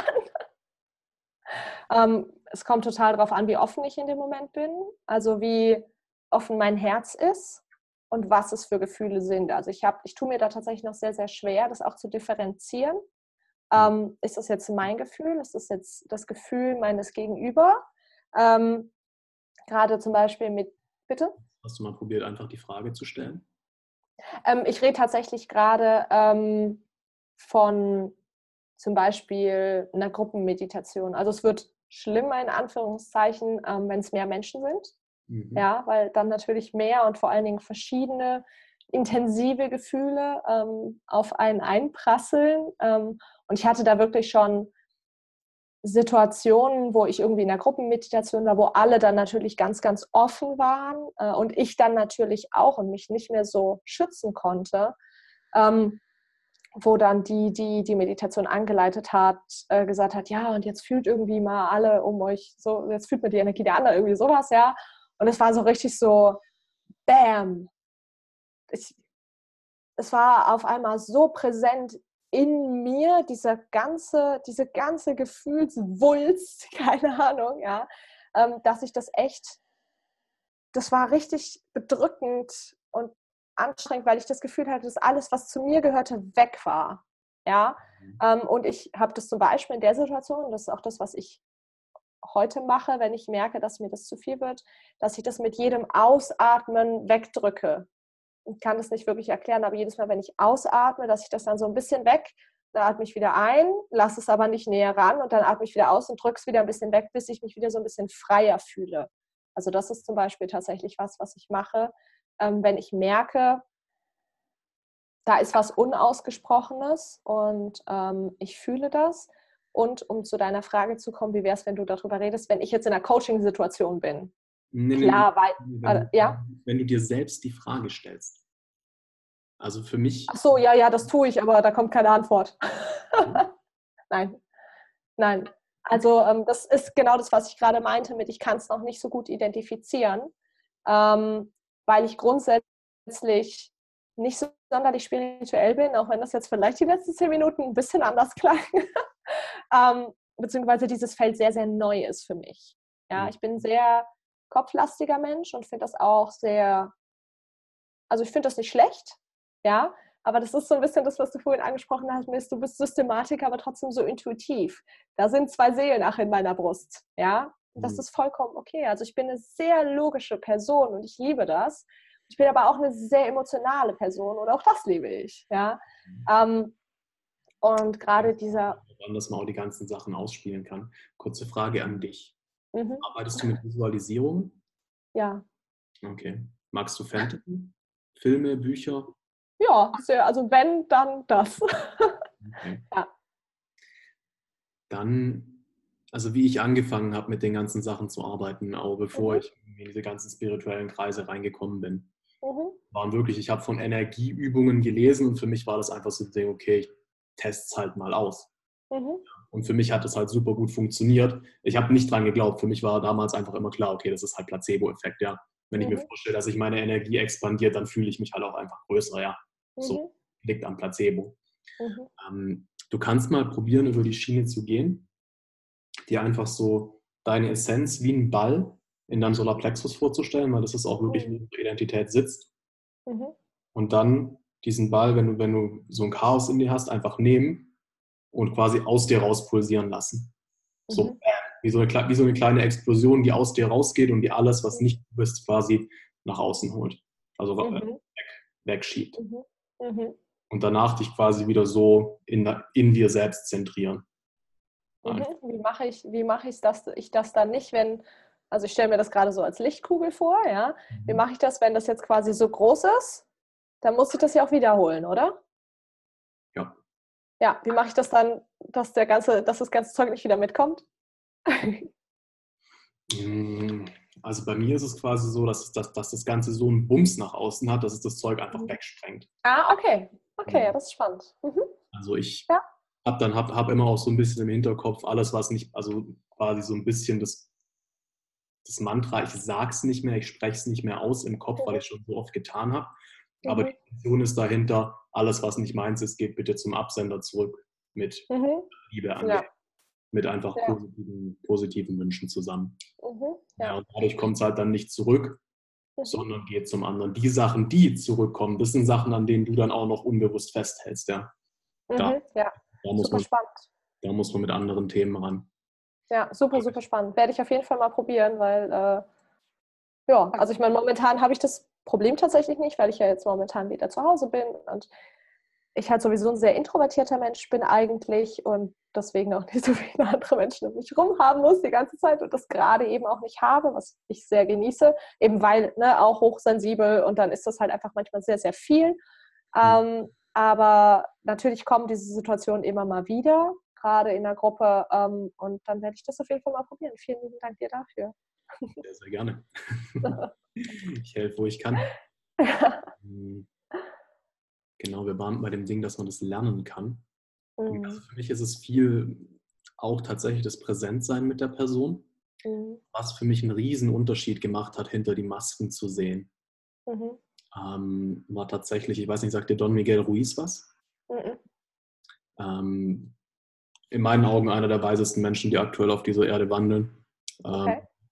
Er war Schamane, hat den. Titel abgelegt, weil sich viele seiner Schüler ihn dadurch auf den Podest gestellt haben. Mhm. Ja. quasi seine, seiner, Macht, seiner Macht, die er hatte, entsagt, hat alle seine Fähigkeiten quasi brachgelegt, die er hatte. Mhm. Und ich meine, wir reden hier von wirklich Augenzeugenberichten mit, äh, er spricht mit dem Nebel und der Nebel kommt und er geht wieder und solche Faxen. Mhm. Kann man jetzt von halten, was man will, aber er hat verschiedene Bücher geschrieben, unter anderem die The Four Agreements, was ein Bestseller war. Mhm. Also die vier Versprechen und dann gibt es das fünfte Versprechen, was er mit seinem Sohn zusammengeschrieben hat. Und das ist, Also ich habe es für mich ein bisschen umformuliert. Glaub kein Wort, aber hör zu. Mhm. Also glaub ja, nicht stimmt. das, was dein Gegenüber sagt, aber hör zu, mhm. was er sagt. Ja. Und auf die Art wirst du merken, warum er die Sachen sagt. Ich glaube, das ist so ein bisschen das, was ich meine, wenn ich sage, ich sehe Menschen. Mhm. Oder, ne, also so dieses, es ist, mm, wenn ich mich mit Menschen hinsetze und frage, wie geht's dir?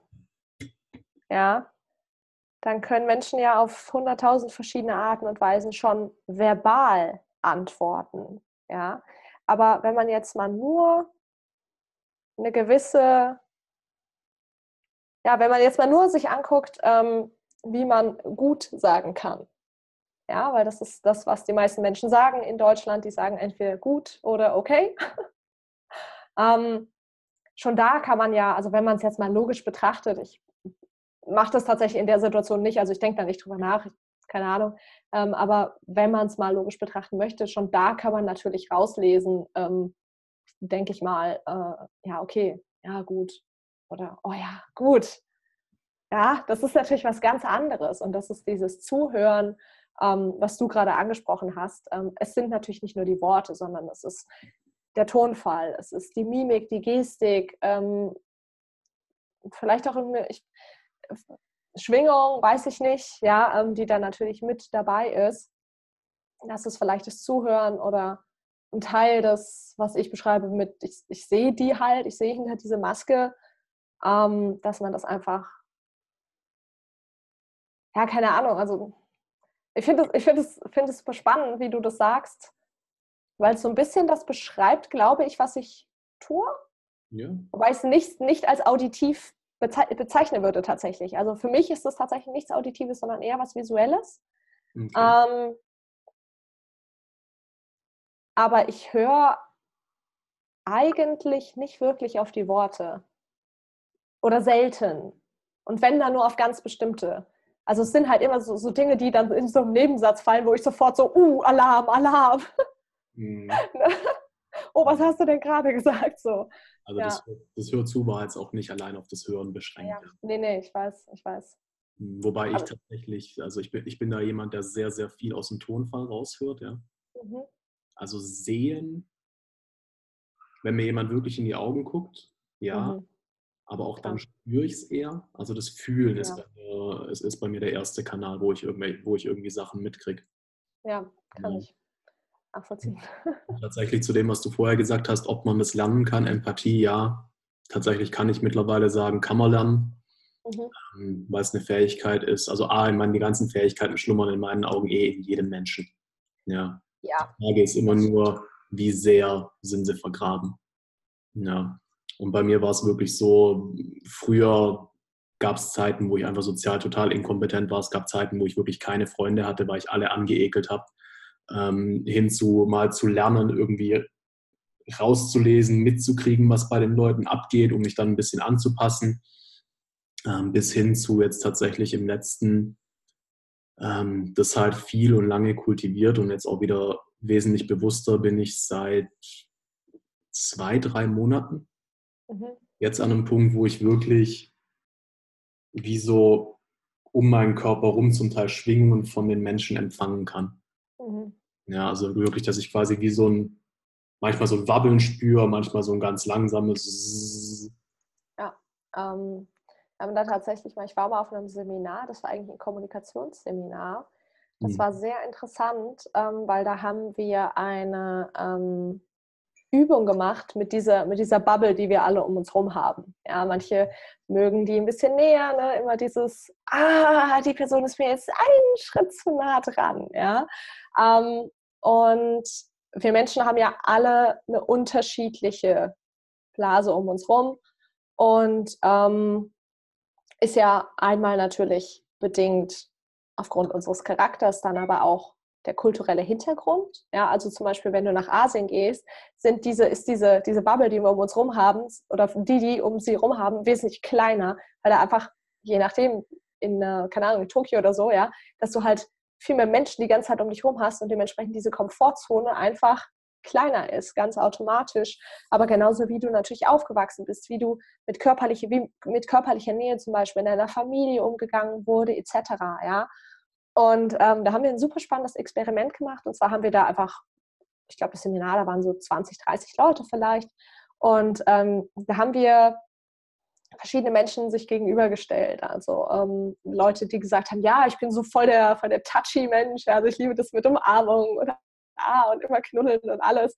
Und die, die sagen, oh, drei Meter, aber näher nicht. Ja? Ähm, also halt wirklich ganz verschiedene Menschen ähm, gegen, äh, gegenübergestellt und dann diese Menschen aufeinander zukommen lassen, teilweise. Ja? Also, ähm, entweder, also eigentlich nie gleichzeitig, sondern halt wirklich, dass man jetzt sagt, die eine Person ist nacheinander zu verschiedenen Personen gegangen und diese Personen sollten dann zum Beispiel mal Stopp sagen, wenn es ihnen reichte. Und da waren halt wirklich Leute, die sind super, die haben die Leute super nah sich rankommen lassen. Und bei anderen waren das halt wirklich drei Meter, wo die gesagt haben, ich will nicht näher. Und die haben dann teilweise schon körperliche Abwehrreaktionen gezeigt, so mit die, die Arme nach vorne oder teilweise einen Schritt zurück. Ja. Das, waren auch, das sind auch meistens die gewesen, die dann ganz hinten saßen, ja, weil das alles zu viel war für die. Ähm, und was ich auch ausgestellt habe, was auch super interessant war, war, ähm, dass es ähm, dann, dann hatten wir die Situation, dass der Mensch, der in der Mitte war und quasi auf die Leute zugelaufen ist, dass der quasi so nah an die rangehen sollte, wie ähm, es für ihn angenehm war, wo sich dann rausgestellt hat, an Frauen geht man näher ran und auch egal, ob das jetzt ähm, ein Mann ist oder eine Frau, weil Frauen einfach eher so eine, so eine Offenheit haben und tatsächlich die Körpergröße auch relevant ist. Ja, wenn da so ein, so ein Schrank vor dir steht, ist das was ganz anderes als in der Regel halt Frauen, die körperlich einfach zierlicher sind, kleiner sind. Ähm, das hat sich herausgestellt. Und was dann super interessant war, weil all das konnte man ja sich noch irgendwie erklären, so als normaler Mensch, ähm, war, dass wir das Ganze dann mit Augen zugemacht haben. Und ähm, das war tatsächlich, deswegen ist mir das wahrscheinlich auch noch so im Kopf geblieben, das war ich. Also ich stand dann in der Mitte und ähm, wir hatten vorher schon Leute, ähm, es waren zwei Männer, auf die ich dann zugehen sollte. Ähm, und das waren dann, äh, war einer, auf den alle vorher, die so vorher auf die verschiedenen Menschen zugelaufen sind, bei dem sind die immer super nah ran. Ja, der hatte irgendwie so eine schöne, sympathische Ausstrahlung, ähm, dass die Leute halt einfach näher an den rangegangen sind. Ja? Und der andere, ich fand, der war auch super sympathisch, ja, aber der war halt so ein Zwei-Meter-Typ, ja, so, also echt so voll der Schrank, ja, war so eher so ein bisschen stiller, so ein bisschen nicht so, nicht so am Lächeln, schon so, aber halt nicht so herzlich, ja. War übrigens super nett, also der Typ war nett, ja, aber. Ähm, Würdest du sagen, ein bisschen ängstlich? Nein, überhaupt nicht, super selbstbewusst. Also ich würde tatsächlich. Ähm, nee, war er schon. Okay. War er schon. Also wenn, dann würde ich tatsächlich eher sagen, der andere war eher so ein bisschen unsicher. Nicht ängstlich, aber vielleicht so ein bisschen unsicher. So, hä, warum kommt die jetzt so nah zu mir? So, ja. Aber schon, aber es ist okay. Es ist okay, aber ich verstehe es nicht. Ja, also so war der, sag ich mal, ich nenne ihn jetzt einfach mal so der so sympathischere. Also die waren beide super sympathisch, aber der, wo die mhm. Leute einfach mehr hingekommen sind. Und ähm, dann stand ich da und der Seminarleiter hat dann gesagt, okay, ne, und jetzt Augen zu. Und dann hat er die zwei Jungs da halt verteilt und gesagt, okay, und jetzt läufst du einfach mal geradeaus, so lange, bis du merkst, mh, hm, jetzt würde ich irgendwie nicht weitergehen.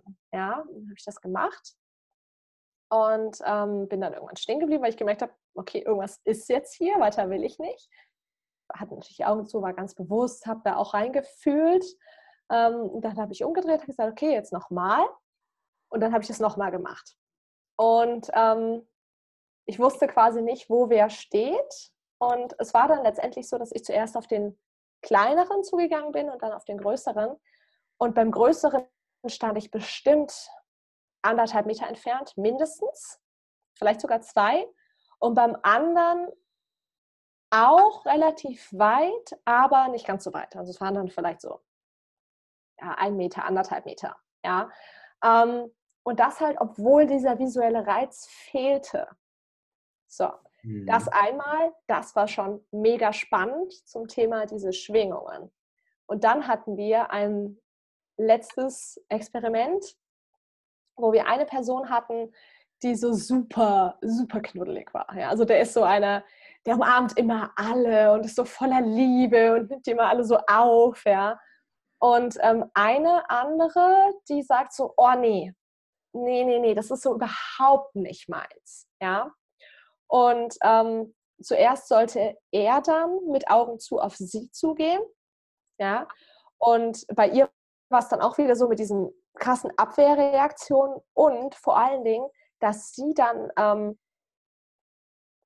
quasi in dem Moment, wo sie dann nicht mehr wollte, dass die Person, also dass er näher kam, hat sie so richtig so verkrampft, ja, und so eine Art, es äh, klingt so blöd, ne, so eine Art Abwehrwelle so weggemacht von sich, ja. Und er hat es gemerkt, hat er später gesagt. Er ist dann auch stehen geblieben, ja, obwohl er eigentlich noch, aber er hat gemerkt, so, oh, hier darf ich nicht weiter, mhm. ja. Und ähm, das einmal und dann haben sie es umgedreht und dann ist sie auf ihn zu und der Seminarleiter hat gesagt, okay, du, also der Typ, ähm, breite jetzt mal die Arme aus, mach einfach mal so, so sag die ganze Zeit in Gedanken so, ah, komm her, du bist willkommen, so, also so dieses Anziehende. Und sie, obwohl sie ähm, ja überhaupt nicht touchy ist, ja, sie ist ihm halt in die Arme gelaufen. Also sie hat quasi diese Wand gar nicht mehr gespürt, sondern ist ihm wirklich in die Arme gelaufen. Hat sich dann voll erschreckt, logischerweise, als er mal da war. Ja.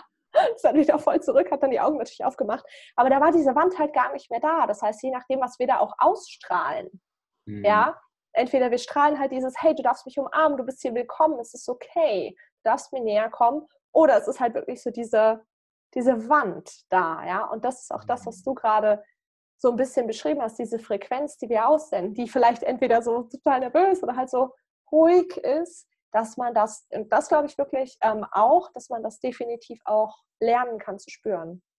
Ja. Mhm. Ja. Ein kleiner Ausflug dahin. also bis jetzt äh, gefällt mir das Gespräch sehr und wird, glaube ich, auch viel ja. Interessantes dabei sein für die Zuhörer. Ja, schön. Aber ja, ich glaube, das sind jetzt tatsächlich zwar auch ein bisschen äh, chaotisch angeordnet, aber ich denke, dass das die Sachen sind, wenn, wenn jetzt jemand sagt, okay, hey, ich möchte sowas auch können, Menschen wirklich helfen, wirklich da sein, ähm, wirklich das Präsentsein, das Zuhören. Ja, für mich war wirklich dieses Ding auch wichtig zu sagen, hey, glaubt der Person nicht, was sie sagt. Mhm. Ich bin in einem ja. sehr, sehr logischen Haushalt aufgewachsen, wo Ehrlichkeit immer sehr, sehr groß geschrieben wurde.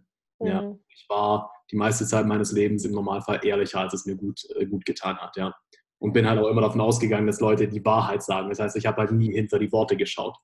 Ja, deswegen, deswegen, ja, deswegen war das für mich halt so ein Riesen-Learning zu sagen, hey, glaub denen einfach nicht. Mhm. Hör zu, respektiere, was sie sagen, aber glaub ihnen nicht.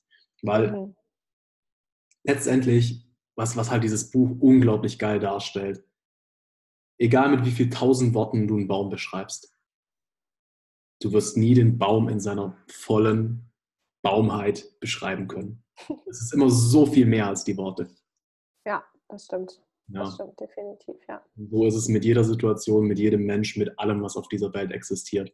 Unsere Worte sind zwar Symbole, mit denen wir uns verständigen, aber sie sind immer nur ein Bruchteil der Wahrheit, von dem absolut. wirklich alles da ist. Ja, absolut, absolut. Und ich glaube, ähm, ja, wirklich für die Menschen, die ja, das so ein bisschen lernen wollen, ist das wirklich genau das, was du sagst. Das ist wirklich so dieses, also als allererster Schritt, sei da, sei voll bei dem Menschen zu 100 Prozent und werte das auch nicht. Ich glaube, das ist mega wichtig, ja, dass du wirklich, egal ob das jetzt, dass du eine Wertung zeigst oder dass du auch eine Wertung fühlst, also versuch wirklich einfach das anzunehmen was dein Gegenüber dir sagt, egal wie verrückt das vielleicht für dich klingen mag oder wie, das sind ja teilweise auch Dinge, die einem dann erzählt werden, die teilweise wirklich schlimm sind für mhm. die Person, also schlimme Dinge, die passiert sind oder ähm, schlimme Dinge, die diese Personen gemacht haben. Ja, geh weg aus der Wertung und guck dahinter. Ja, schau dir wirklich an, was steckt dahinter. Vielleicht auch, warum erzählt dir diese Person das jetzt gerade? Was ist der, was ist der Schmerz, der da gerade da ist?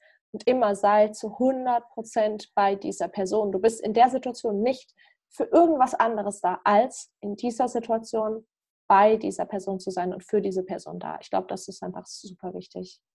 Hm. Ja. Definitiv, ja. Hm.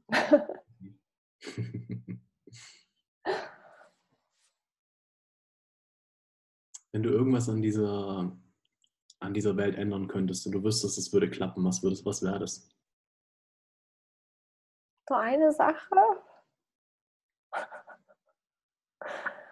ähm, muss es realistisch, also ja. muss es, sag ich mal, physisch ausführbar sein? Oh, ich habe zwei Sachen. Darf ich zwei Sachen sagen? Ausnahmsweise. Ja. ähm, erste Sache, dass Menschen immer fühlen könnten, was andere Menschen fühlen. Mhm. Ähm, ja. Das Gute und das Schlechte. Dass Menschen wirklich fühlen könnten, vielleicht auch, was sie manchmal anderen Menschen antun. Mhm. Ähm, also wirklich diese, mehr oder minder aufgezwungene Empathiefähigkeit. Ähm, und ansonsten, dass jeder Mensch auf der Welt, ich, ich, ich kann es gerade ganz schlecht verbalisieren, aber ähm, Bildung, Bildung ist für mich so unfassbar wichtig, weil für mich Bildung der Schlüssel zur Veränderung ist. Ähm,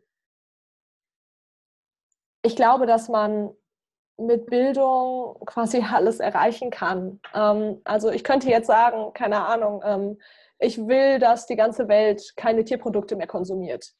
Ja, aber ähm, das ist erst ein Schritt nach der Bildung, weil ich bin davon überzeugt, ähm, dass wenn du die Leute bildest und dadurch ähm, in vielen, vielen Bereichen schulst, das kritische Hinterfragen. Ich habe ja mal einen Teil äh, in, in Asien gelebt, zum Beispiel eine Zeit. Ähm, ne, wenn, wenn man sich da mit den Leuten über ihre Schulbildung unterhält. Und man kann über unsere Schulbildung viel, viel sagen und ich habe da auch so einige Kritikpunkte.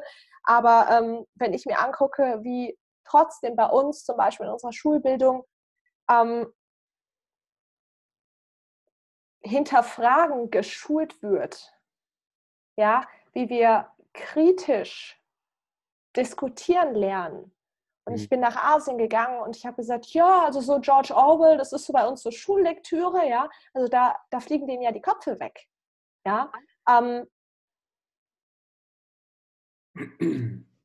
und oh, ich, ich kann, oh, ich bin, oh, ich bin aufgewühlt. Mit dieser Frage habe ich nicht gerechnet. ähm, es ist, ich glaube, dass man einfach mit Bildung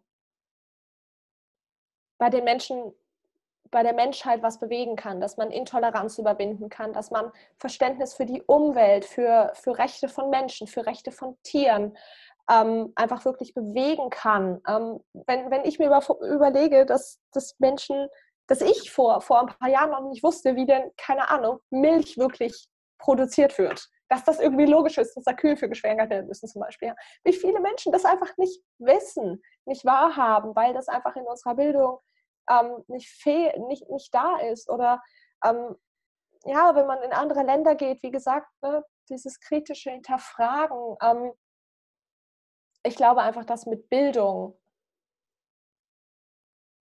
und also die Welt einfach so unfassbar viel besser gemacht werden könnte, wenn Menschen wirklich einen hohen Bildungsstandard haben. Ähm, das heißt, einmal wirklich einen hohen Bildungsstandard überall für jedes einzelne Kind, für jeden einzelnen Menschen auf der Welt. Ähm, und zwar in jegliche Richtung. Weil ich glaube zum Beispiel auch, dass bei uns in der Schule sehr in eine Richtung gebildet wird, sehr in diese Richtung Leistung. Wenn man da wiederum in anderen Punkten Richtung zum Beispiel Asien geht, ja, da wird ganz anders gebildet. Ähm, einmal das zum Thema Bildung und dann wirklich, dass Menschen wirklich selbst physisch fühlen können, was andere Menschen fühlen. ja, ich glaube, das wären die zwei Dinge und zum Glück durfte ich zwei sagen. ja, was würdest du ändern?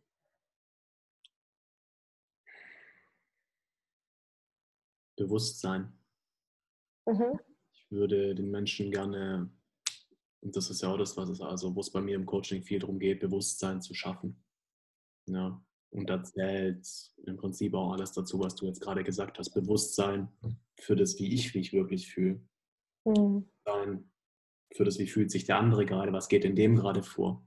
Mhm. Bewusstsein, wo kommt die Milch her, die ich hier gerade mhm. trinke, wenn ich Milch trinken würde. Mhm, ja. Da bin ich, zum, bin ich jetzt echt schon lange mittlerweile auf Ersatzsachen umgestiegen. Mhm. Dinkel, Dinkeldrink finde ich sehr geil zum Beispiel. Wir machen die Hafermilch selbst. Was? Cool. Ja. Sehr nice. Ja, also ich stimme dir da, stimme dir da voll zu. Ich würde persönlich Bildung nennen, weil da für mich zu viel Algebra und solche Sachen damit reinspielen. Mhm. Ähm, aber ich glaube, wenn du die Menschen bildest und bewusst machst, für sich selbst, für die Mitmenschen für die Umwelt, ich glaube, dann ist schon vieles getan, weil dann wird es Leute geben, die sich für einen Akademikerweg entscheiden, die voll auf Mathe abfahren und dann forschen und Sachen entwickeln. Und es wird Menschen geben, die einfach die ganze Zeit mit anderen Menschen rumhängen und denen äh, dafür eine schöne Zeit sorgen. Mhm. Wir haben so viel, wir haben so viel Vielfalt in uns Menschen drin und eigentlich müssten wir sie nur ausleben. Ja, ja. Und, und das auch, ja. Ich bin so gespannt, was in den nächsten fünf bis zehn Jahren passieren wird, auch gerade mit der äh, Roboterisierung, die ja wirklich mhm. kann, ja. kann dieses Jahr losgehen, es kann nächstes Jahr losgehen, es kann in fünf Jahren losgehen. Ja, Aber absolut. Es gab es, also selbst die Industrialisierung ist kein Vergleich dazu, wie viele Menschen da ihre Jobs verlieren werden. Ja, ja absolut. Wird es so fucking wichtig, dass diese Menschen eine Grundsicherung haben, mhm. dass man den Menschen Hoffnung gibt und zeigt, hey, du bist auch was wert ohne deine Arbeit. Weil ja. das, das sehe ich die allergrößte Herausforderung, dadurch, dass sich so viele Menschen über ihre Arbeit definieren. Ja. Und dass, wenn die dann plötzlich keine Arbeit mehr haben und vielleicht, wenn alles gut läuft, eine Grundsicherung haben, die wahrscheinlich sogar besser sein wird, als was sie jetzt gerade in irgendwelchen Scheißjobs verdienen. Aber dass sie halt nicht wissen, nichts mit sich anzufangen wissen. Und dass man da dann halt echt Auffangprogramme braucht. Mhm. Ja. ja, und das natürlich zusätzlich, also das Thema ist natürlich ein Thema erstmal zumindest für die nächsten 10, 15 Jahre ähm, für die erste, vielleicht die zweite Welt. Aber das kombiniert mit ähm, Dritte Weltländern, mit der Veränderung, die wir ähm, auf unserer Welt haben zum Thema Wasser, zum Thema Nahrung, Nahrungsmangel, ähm, Bevölkerungswanderungen, die kommen werden. Mhm. Ja, Thema Grenzen, Grenzsicherung.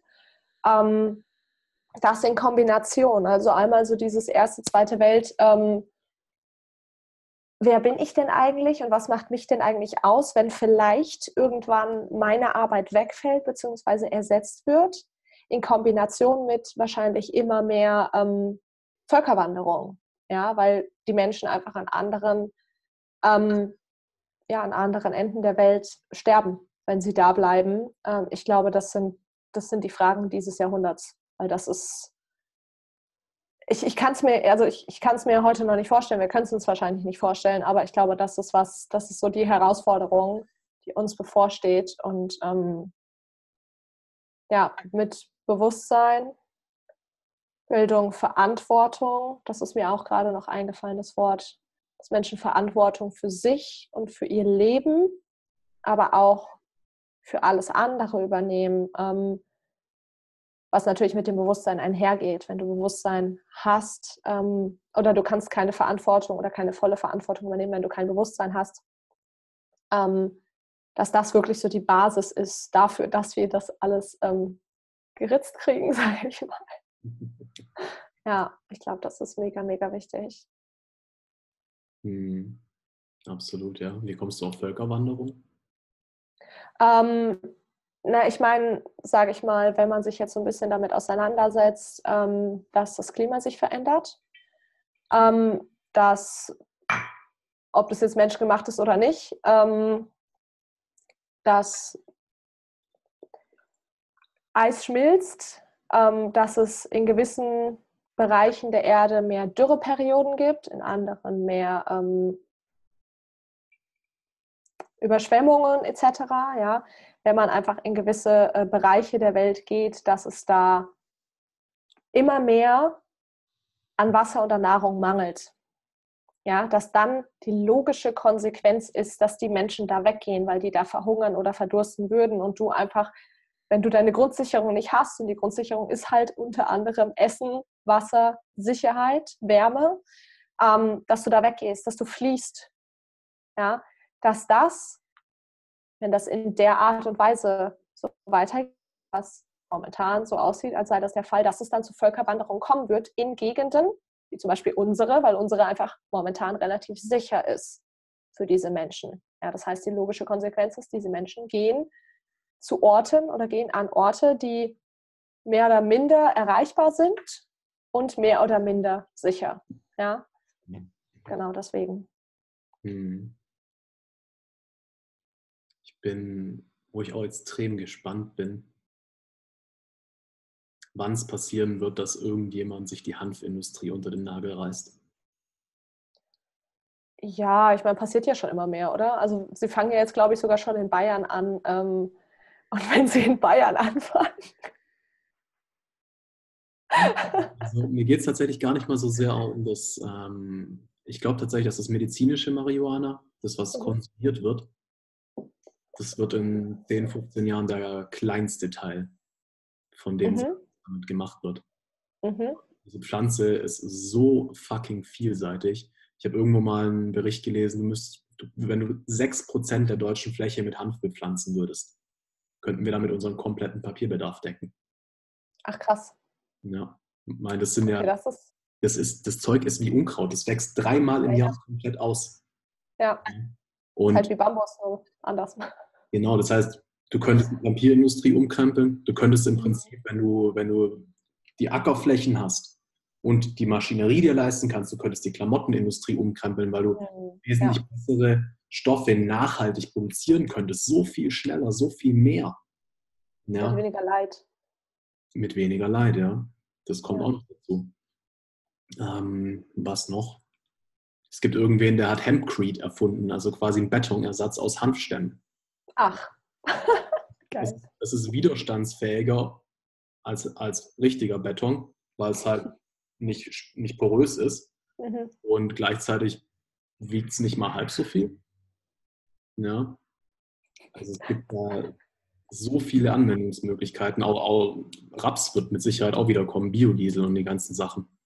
Ja, es ist, es ist schon spannend, was manchmal Prohibition verhindert. Ja. Traurig. ja, gut. Ähm, wir leben halt in einer moralgesteuerten Gesellschaft, nennen wir es mal so. Mhm. Ja, und ich hoffe, wir kommen ja zu einer herzensgesteuerten. ja, ja, mehr Liebe, mhm. weniger Wertung. Oh ja. Ja. Aber ich glaube auch tatsächlich, dass es sich dahin entwickelt. Also ich schaue schau sehr positiv in unsere Zukunft. Ich auch. Ich auch. Ähm, ich glaube, es ist einfach immer super wichtig, dass man selbst bei sich selbst anfängt und mit gutem Vorbild vorangeht. Ähm, aber trotzdem liebevoll mit sich selbst ist, weil ich meine, wir sind alle nie perfekt und ähm, vor allen Dingen auch dieses Werten über andere, wenn es vielleicht bei denen mal nicht so läuft oder wenn es nicht zu 100 Prozent läuft, wie man sich das selbst vorstellt, ne? wo wir auch wieder beim Thema Toleranz sind. Ich glaube, es ist super wichtig, bei sich selbst anzufangen, selbst ein Vorbild zu sein. Vielleicht auch ein Vorbild für sich selbst manchmal. Mhm. Ähm, und da trotzdem eben immer sagen, okay, ich gehe liebevoll mit mir um, ich mache es so gut, wie ich es kann. Wenn ich es jetzt gestern mal nicht konnte, dann war das so.